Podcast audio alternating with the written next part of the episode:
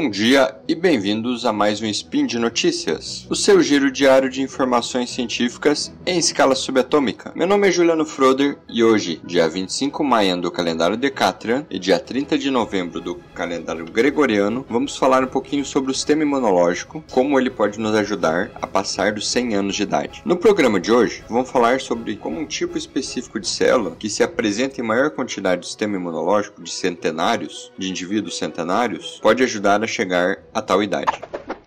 Speed Notícias.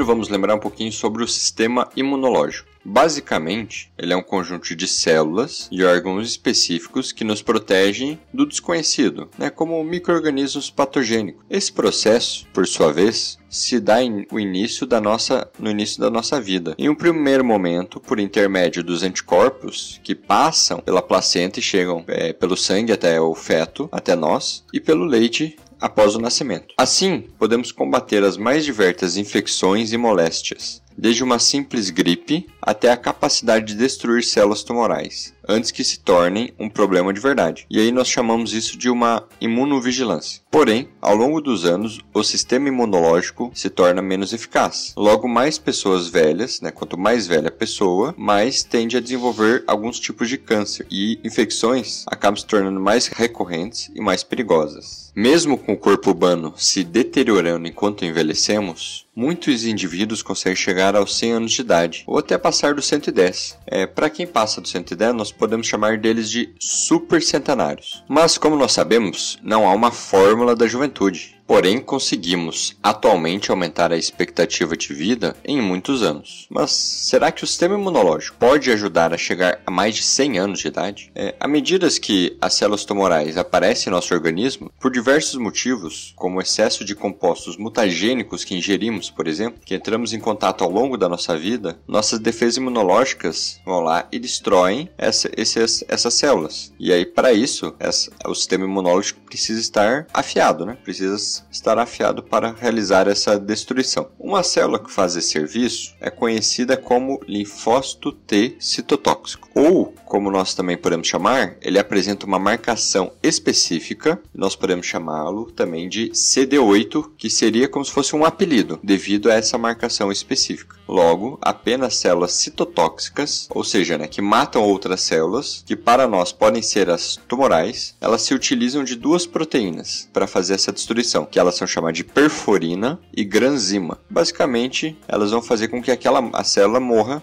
utilizando essas duas proteínas. Bom, é, pensando em identificar fatores imunológicos que afetam a longevidade humana, um grupo de pesquisa japonês né, fez o seguinte trabalho. Ele acabou analisando sangue e as células sanguíneas de voluntários. Alguns desses voluntários seriam supercentenários, ou seja, pessoas com mais de 110 anos. Comparou com um grupo de indivíduos com idade que variam entre 50 e 80 anos. Uma das características principais desses supercentenários é a saúde e que mantém uma relativa função cognitiva e uma independência física, ou seja, eles ainda não chegaram na fase em que doenças relacionadas com a idade, tais como diabetes, hipertensão, câncer, doenças cardiovasculares, os atinjam e o comprometam, comprometam sua saúde. Por esse motivo, é válido estudá-los e tentar entender quais as diferenças deles para outros idosos com idade inferior. Ao longo dos anos, o sistema imune tem um declínio de sua capacidade. E esse processo tem um nome, ele é conhecido como imunossenescência. É como se o sistema imunológico fosse perdendo a capacidade, como,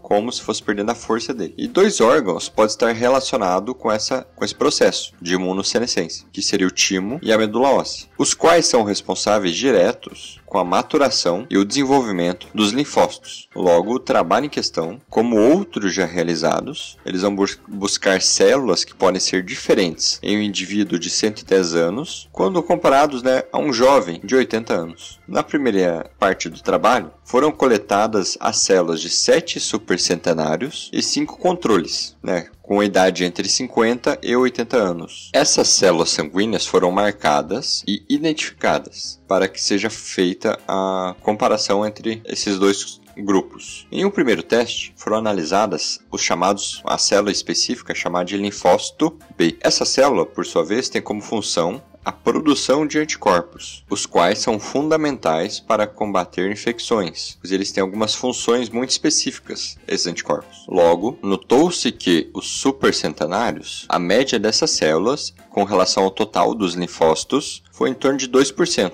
muito abaixo quando comparados com o grupo controle, que foi de 11%. Mas, na verdade, o que chamou mais atenção foi um outro grupo de células, que eu tinha comentado anteriormente, que são chamados citotóxicos, as células que matam outras células. Pois quando comparado ao linfócito B, as células T se apresentavam estáveis nos, nos supercentenários, ao redor de 40%. Nesse ponto agora, eu vou abrir um pequeno parênteses para explicar sobre os linfócitos. No sangue, nós temos alguns tipos de células. Dentre essas, nós temos os chamados linfócitos. Quando esses linfócitos são vistos em um microscópio óptico, é impossível, porque eles são tão parecidos, os tipos de linfócitos, que você não consegue saber qual é o tipo T e qual é o tipo B. Além disso, dentro dos linfócitos T, ainda temos outras subcategorias, como o linfócito T citotóxico, que nós chamamos ele de CD8, e um outro linfócito chamado de linfócito T helper ou T ajudante, que ele teria como uma marcação, como um apelido que nós costumamos usar,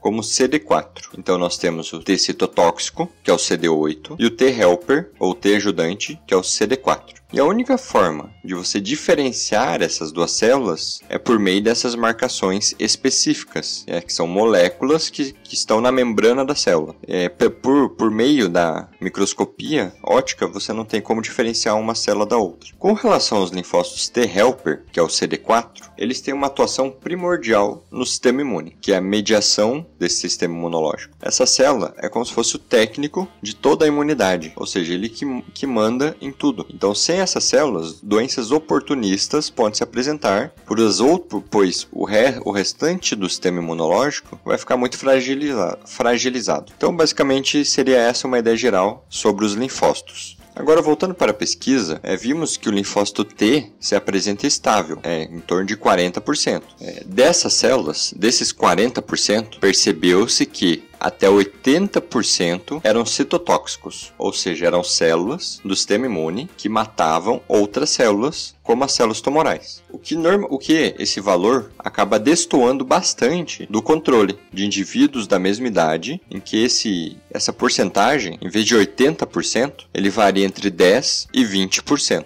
Né, o que é uma boa, uma, uma grande variação. Essa análise foi feita a partir de genes específicos que apenas as células T citotóxicas expressam, que é como para a produção de perfurinas e granzimas, que eu falei que são proteínas utilizadas por essas células para matar as outras células. Então, de forma geral, células citotóxicas são as CD8 e as células T helper são as CD4. É, isso é o mais comum. Porém, quando esses dados das 80% citotóxicas são analisados, de que houve um aumento dessas células, você logo assumiria que esse aumento foi das células CD8 citotóxicas. Porém, dentro dessas células, né, Dentre o rol dessas células, percebeu-se que algumas apresentavam a marcação de CD4 e não CD8, o que, de acordo com as outras pesquisas, com outras pesquisas, é, é bem raro. Esse número varia em torno de 2%. Porém, os supercentenários apresentavam um número muito maior do que esses 2%.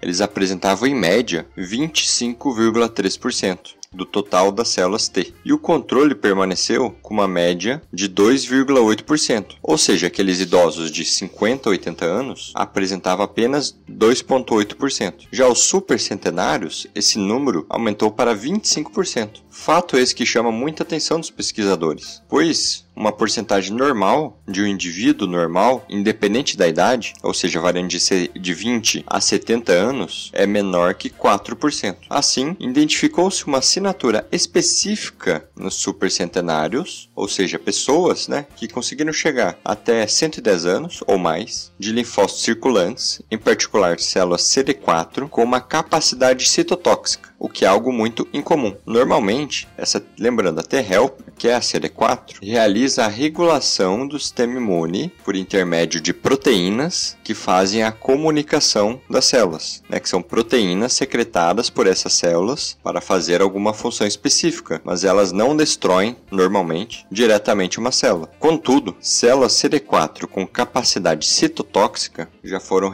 reportados em trabalhos anteriores, tanto em humanos quanto em camundongos. Mas essa quantidade é muito baixa quando comparada com a T-helper, mas é uma média de 25% em supercentenários, algo que deve ser né, levado em conta. Porque lembrando que células citotóxicas, elas têm a capacidade de destruir células tumorais, que é um é muito comum em pessoas mais velhas. Quanto mais velho você for, mais a chance de você desenvolver algum câncer. E se a pessoa chega até 110 anos ou mais, quer dizer que ela tem algum mecanismo para destruir essas células. E esse pode ser um mecanismo. Então, em outros estudos, essas células já demonstraram uma capacidade para destruir células tumorais e uma capacidade imune contra tipos de vírus como o vírus da dengue, hepatite, o vírus da gripe e até o HIV. Então, esse estudo em questão, que o aumento desse tipo de célula em supercentenários pode ocorrer devido a repetidas infecções virais que esses indivíduos tiveram ao longo dos anos. Porém, ainda não se sabe exatamente o processo molecular da passagem de CD4 T-helper para o CD4 citotóxico. Por fim, essa adaptação pode ocorrer apenas em pessoas mais avançadas, com idade mais avançadas, em que o sistema imunológico deve eliminar células anormais ou, com infe ou infectadas mais frequentemente, mas mais estudos precisam ser feitos para caracterizar melhor essas células em supercentenários, para ver realmente se essas células podem mesmo destruir células tumorais de forma mais eficiente que as células CD8, que teoricamente são as células citotóxicas. E por hoje é só pessoal. Lembro que todos os links comentados estão no post e deixe lá também seu comentário, elogio, crítica, declaração de amor ou meme predileto. Lembro ainda que esse podcast só é possível acontecer por conta do seu apoio no patrono do SciCast, tanto no Patreon quanto no Padrim. Um grande abraço e até amanhã. Falou!